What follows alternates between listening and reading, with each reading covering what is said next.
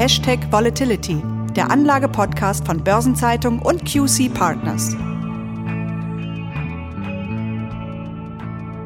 Hallo und herzlich willkommen zu einer neuen Ausgabe von Hashtag Volatility. Mein Name ist Christiane Lang, ich bin Redakteurin bei der Börsenzeitung und ich spreche wie stets mit Thomas Altmann, Partner und Leiter des Portfolio-Managements bei QC Partners.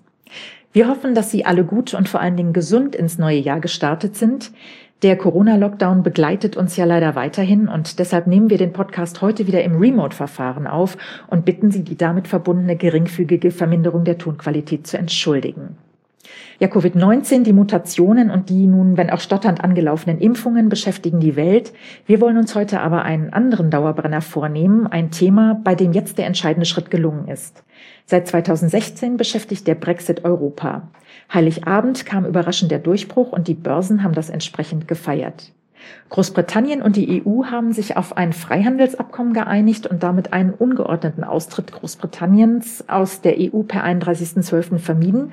Das Abkommen ist seit 1. Januar provisorisch in Kraft, denn das EU-Parlament muss noch zustimmen und hat dafür bis Ende Februar Zeit. Das britische Unterhaus hat dem Brexit-Deal bereits am 30. Dezember zugestimmt. Herr Altmann, Großbritannien ist aus Binnenmarkt und Zollunion ausgetreten, aber es gibt weder Zölle noch mengenmäßige Einfuhrbeschränkungen. Das heißt, Warenströme und Lieferketten werden nicht unterbrochen.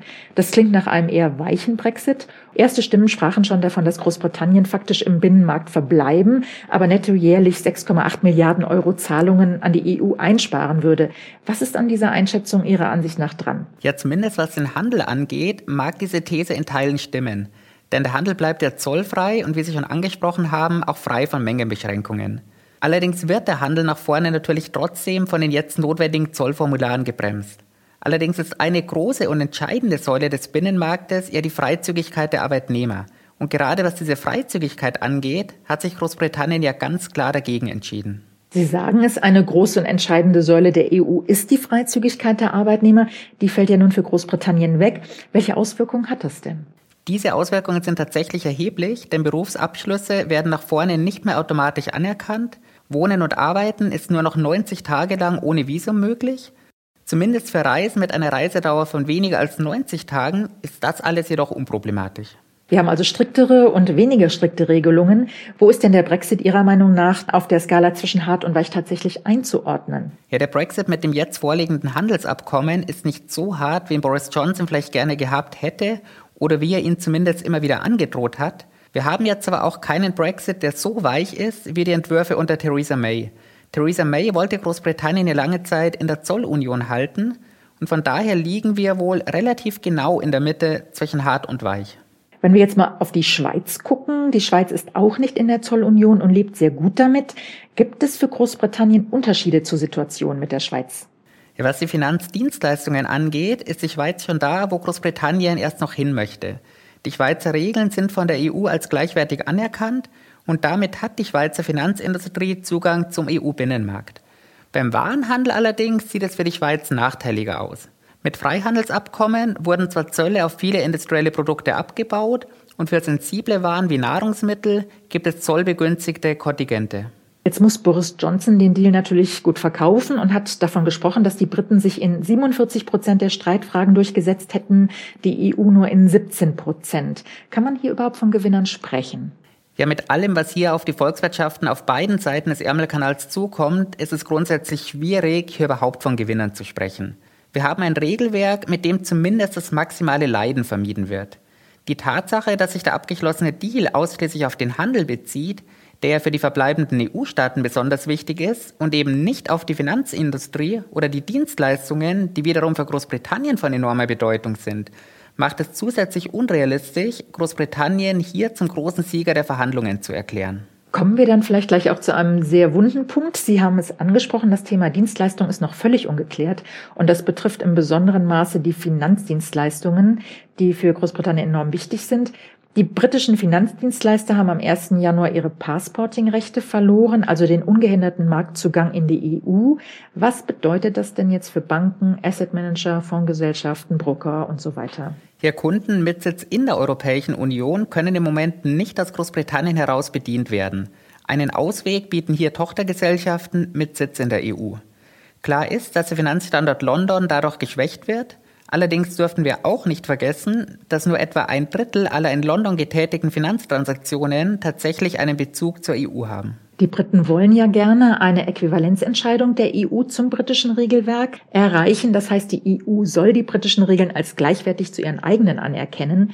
Bis März wird hierzu eine Grundsatzvereinbarung angestrebt. Wie realistisch ist das denn? Die britische Finanzindustrie hofft natürlich, dass es möglichst schnell passieren wird. Wir haben bei den Brexit-Verhandlungen aber auch immer wieder gesehen, dass solche Verhandlungen sehr zäh und langwierig werden können. Ich gehe davon aus, dass die EU-Kommission mindestens bis zum Inkrafttreten der neuen EU-Verordnung für Investmentfirmen warten wird. Und die ist, wie Sie eben schon angesprochen haben, im Moment für den März geplant. Ist denn damit zu rechnen, dass bis dahin Geschäft aus Großbritannien, zum Beispiel Teile des Aktien- und Derivatehandels in die EU abwandern werden? Zumindest die Teile, die eben für Kunden in der EU gehandelt werden. Und gerade Frankfurt, Paris und auch Amsterdam gehören hier sicherlich zu den Städten, die davon am meisten profitieren. Wie gesagt, beziehen sich in London im Moment auch nur ein Drittel aller Umsätze auf die EU.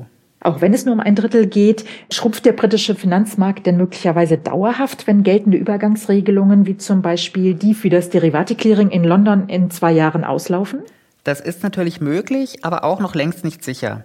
Gerade beim Derivate-Clearing ist tatsächlich noch offen, wo der große zentrale Clearing-Standort perspektivisch liegen wird. Möglich wäre hier auch New York, das von den Regeln als EU-Äquivalent gilt. Der Finanzstandort London wird sicherlich nicht in die Bedeutungslosigkeit abrutschen. London wird trotz aller Widrigkeiten einer der ganz großen Finanzstandorte weltweit bleiben. Und für London spricht auch, dass die EU mehrere Finanzzentren hat. Damit hat London zwar gleich mehrere Konkurrenten, aber eben nicht diesen einen ganz großen Konkurrenten. Dennoch wird Großbritannien natürlich Maßnahmen ergreifen, um die eigene Wettbewerbsfähigkeit im Finanzsektor zu steigern. Ein Thema ist ja auch die Steuerneutralität von Anlagefonds, um mit Dublin und Luxemburg mithalten bzw. den beiden Standorten Konkurrenz machen zu können. Was für Maßnahmen sind denn noch denkbar? Ja, die von Ihnen angesprochene Steuerneutralität halte ich für sehr wahrscheinlich, um eben gegenüber Luxemburg und vor allem gegenüber Dublin wettbewerbsfähig zu bleiben. Und gerade das Verhältnis zu Dublin wird sich wohl deutlich verändern. Denn nach der Finanzkrise hat Großbritannien das irische Wachstum unterstützt und in Zukunft wird Großbritannien in Form von London sicherlich deutlich härter mit Irland und dem Finanzstandort Dublin konkurrieren. Das heißt also, die Finanzdienstleistungen als sehr, sehr wichtige Branche ähm, sind stark im Fokus. Hier wird sich noch einiges tun. Kommen wir jetzt mal zu den realwirtschaftlichen Branchen. Sie sagten ja schon, dass der Brexit-Deal für den Handel nicht so hart ist wie von Johnson ursprünglich gewollt. Wie sehen denn jetzt die Auswirkungen für die einzelnen Branchen wie Automobilindustrie, Spediteure oder Luftfahrt aus? Und natürlich vielleicht auch die Fischer, die waren ja besonders im Fokus zuletzt. Das stimmt, den Fischern ist wahnsinnig viel Aufmerksamkeit zuteil geworden. Das liegt aber weniger an der Bedeutung der Fischereiindustrie, sondern vielmehr daran, dass bei eben diesem Thema der letzte Kompromiss gefunden wurde. Und nach diesem Kompromiss müssen die Fischer aus der EU zukünftig ja dann auch auf etwa 25 Prozent ihres Fangs verzichten. Mhm. Das ist natürlich viel weniger als der von Johnson ursprünglich angestrebte Anteil. Dennoch, die Automobilindustrie und die Luftfahrtbranche haben für uns eine viel, viel größere Bedeutung. Wie sieht's denn hier aus? Die gute Nachricht für die Automobilindustrie ist, dass Autoimporte zollfrei bleiben. Fertigprodukte müssen allerdings künftig zumindest 60 Prozent aus Teilen aus Großbritannien und der EU bestehen, um die Kriterien für die Zollfreiheit zu erfüllen. Und diese Regelung könnte gerade für in Großbritannien gefertigte Elektroautos zum Problem werden und die Zollfreiheit eben dieser Elektroautos gefährden. Was die Luftfahrt angeht, können britische Fluggesellschaften die Flughäfen der EU weiterhin anfliegen. Allerdings dürfen britische Fluggesellschaften keine Flüge mehr innerhalb der EU anbieten. Hier bleibt als einziger Ausweg die Gründung von Tochtergesellschaften, die ihren Sitz dann wiederum in der EU haben. Und ähm, wenn wir uns zuletzt vielleicht nochmal die Spediteure anschauen, es gab ja ähm, medienwirksame Bilder von Lkw-Staus nach den Grenzschließungen vor Weihnachten im Zusammenhang mit dem Auftauchen der Corona-Mutation, was ja durchaus erschreckend war. Das ist richtig. Die gute Nachricht für die Spediteure ist, dass der Ärmelkanal weiterhin problemlos überquert werden kann. Die Probleme kommen dann allerdings nach der Überquerung. Erlaubt ist jetzt nur noch ein einmaliges Auf- und Abladen. Zuvor waren hier drei Stopps erlaubt. Und die Staus durch die Zoll- und Grenzkontrollen werden in Zukunft nicht ausbleiben. Dazu kommen die trotz der Zollfreiheit notwendigen Zolldokumente, die den Handel über den Ärmelkanal in Zukunft deutlich aufwendiger werden lassen. Also die Staus bleiben, neue Dokumente sind notwendig und die EU hat ja gleich schon am 1. Januar mit den Zollkontrollen begonnen, während Großbritannien das schrittweise bis Juli einführen möchte. Viele Unternehmen werden nicht vorbereitet sein, es fehlen Zollexperten und ob die IT-Systeme zur Grenzabfertigung so reibungslos funktionieren, muss man jetzt auch noch sehen. Ist es denn denkbar, dass Unternehmen ihre Lieferketten langfristig neu ausrichten werden, wenn es länger anhaltende Störungen geben sollte? Denn die Lieferketten ändern sich ja bereits seit dem Referendum 2016. Möglich ist das auf jeden Fall. Und erste Unternehmen in der Automobilindustrie haben ja auch schon überlegt, Teile ihrer Produktion aus Großbritannien heraus in die EU zu verlagern. Ich denke, dass viele jetzt die ersten Monate abwarten werden und die Situation dann neu bewerten. Unternehmen sind ja grundsätzlich bemüht, ihre Lieferketten so effizient wie möglich zu gestalten. Und das könnte eben perspektivisch besser gelingen, wenn die britische Insel nicht Teil dieser Lieferkette ist. Mhm. Welche Waren werden denn vor allen Dingen zwischen Großbritannien und der EU gehandelt? Den Schwerpunkt bilden hier Autos, Maschinen, Pharma und Medizin und für den britischen Export in die EU zusätzlich Erdöl. Und wie realistisch ist es, dass Großbritannien versucht, möglicherweise Dumping zu betreiben? Gänzlich ausschließen können wir das natürlich nicht. Da die britischen Unternehmen aber kostendeckend arbeiten müssen, gehe ich davon nicht unbedingt aus. Und ein weiterer Punkt, der dagegen spricht, sind die gegenseitigen Sanktionsmöglichkeiten. Denn weder Großbritannien noch die EU dürfen Interesse an einem ausgewachsenen Handelskrieg haben. Hm. Wie wirkt sich denn das Abkommen auf die EU letztlich aus? Sie verliert ja immerhin ein Sechstel ihrer Volkswirtschaft. Das stimmt, die EU wird deutlich kleiner.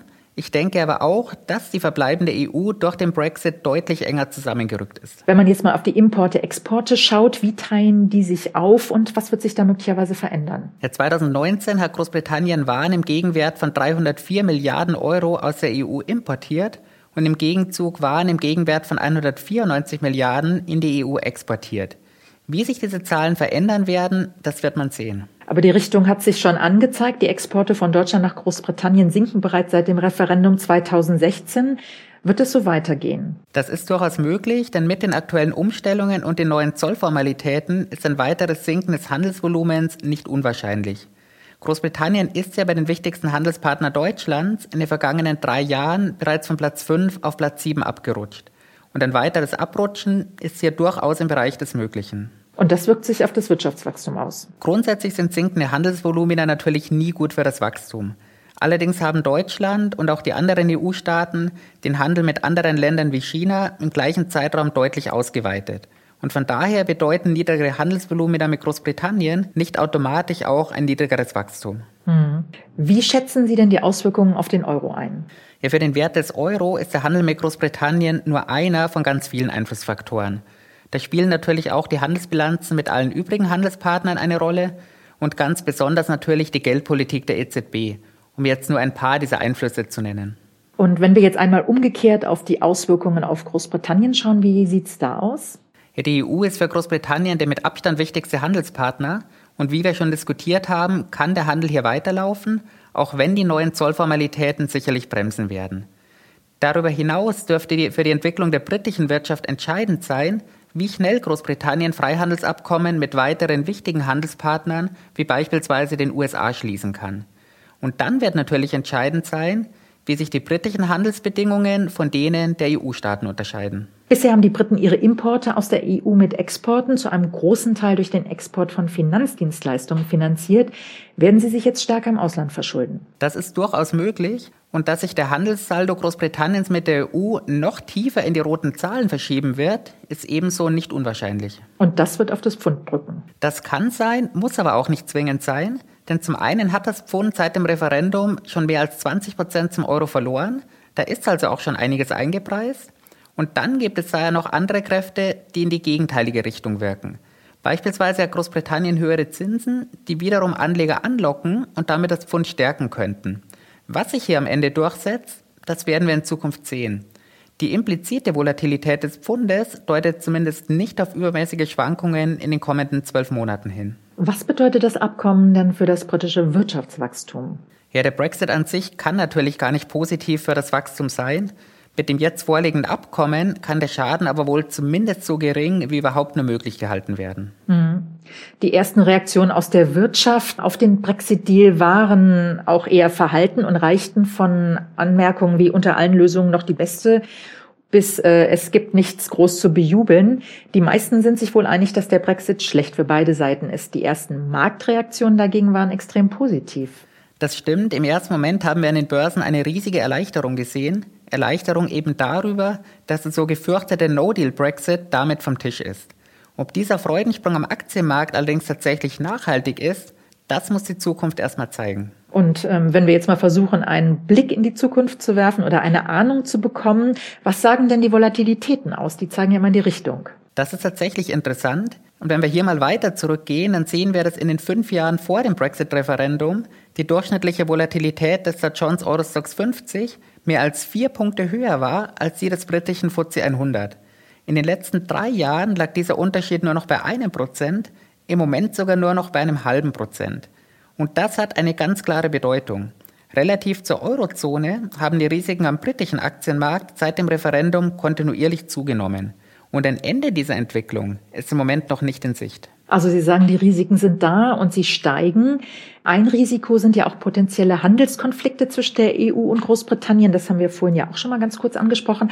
Was würde denn dann passieren? Immerhin eröffnet das Abkommen ja die Möglichkeit, Strafzölle zu verhängen, wenn sich eine Seite unfaire Wettbewerbsbedingungen verschafft. Das ist vollkommen richtig. Diese Möglichkeit der Strafzölle gibt es. Ich rechne allerdings nicht mit einer kurzfristigen Anwendung. Denn gerade zum aktuellen Zeitpunkt hat wohl keine Seite ein Interesse daran, den zusätzlich noch von Covid-19 gebeutelten Wirtschaften noch weiteren Schaden zuzufügen. Für wie stabil halten Sie eigentlich das ganze Abkommen? Stabil dürfte es wohl sein, zumindest ab dem Zeitpunkt, ab dem auch das Europaparlament zugestimmt hat. An vielen Stellen ist das jetzige Abkommen allerdings mit Sicherheit erst der Anfang, auf den weitere Verhandlungen und dann eben auch weitere Abkommen folgen werden. Und wie stabil ist das Abkommen, wenn man es unter dem Twitter-Status Nordirlands betrachtet? Denn Nordirland ist ja zugleich Teil des britischen und europäischen Binnenmarktes, was die wirtschaftliche Integration zwischen Nordirland und der Republik Irland beschleunigen könnte. Nordirische Unternehmen können stärker mit irischen Unternehmen handeln, um eben die zusätzliche Bürokratie mit dem britischen Festland zu vermeiden. Und damit könnten natürlich auch Rufe nach einer Vereinigung von Nordirland und Irland lauter werden. Ja, das ist tatsächlich einer der ganz spannenden Teile dieses Brexits. Auch ich gehe davon aus, dass die wirtschaftlichen Beziehungen zwischen Irland und Nordirland in Zukunft deutlich intensiver werden. Klar ist, dass Nordirland 2016 mehrheitlich für einen Verbleib Großbritanniens in der EU gestimmt hat. Rufe nach einer Wiedervereinigung zwischen Irland und Nordirland dürften in London allerdings nicht allzu willkommen sein. Denn London will Nordirland sicherlich nicht an Irland und an die EU verlieren. Und auch wenn Sie jetzt nicht explizit danach gefragt haben, auch die Schotten haben 2016 mehrheitlich für einen Verbleib in der EU gestimmt. Mit dem Brexit wird damit ein neues Unabhängigkeitsreferendum wieder wahrscheinlicher. Und im Erfolgsfall könnte Schottland im Anschluss dann tatsächlich in die EU zurückkehren. Aus Londoner Sicht gibt es hier also gleich zwei Länder, die dem Vereinigten Königreich perspektivisch abtrünnig werden könnten. Das wäre für Großbritannien natürlich eine extrem negative Konsequenz des Brexit und zeigt, dass uns das Thema trotz des an Heiligabend vereinbarten Freihandelsabkommens vermutlich noch lange beschäftigen wird. Vieles ist noch ungeklärt, zum Beispiel das sehr wichtige Thema der Finanzdienstleistungen. Und insgesamt sehen die Börsianer nach der ersten großen Erleichterung über den Deal steigende Risiken für den britischen Aktienmarkt, was sich eben in der Volatilitätsentwicklung ausdrückt. Also der Deal ist da, aber es bleibt, wie Sie sagen, Herr Altmann, weiterhin sehr spannend. Herr Altmann, ich danke Ihnen sehr herzlich für die interessanten Ausführungen und Einschätzungen. Und von Ihnen, liebe Hörerinnen und Hörer, verabschieden wir uns für heute. Die nächste Episode von Hashtag Volatility kommt am 20. Januar.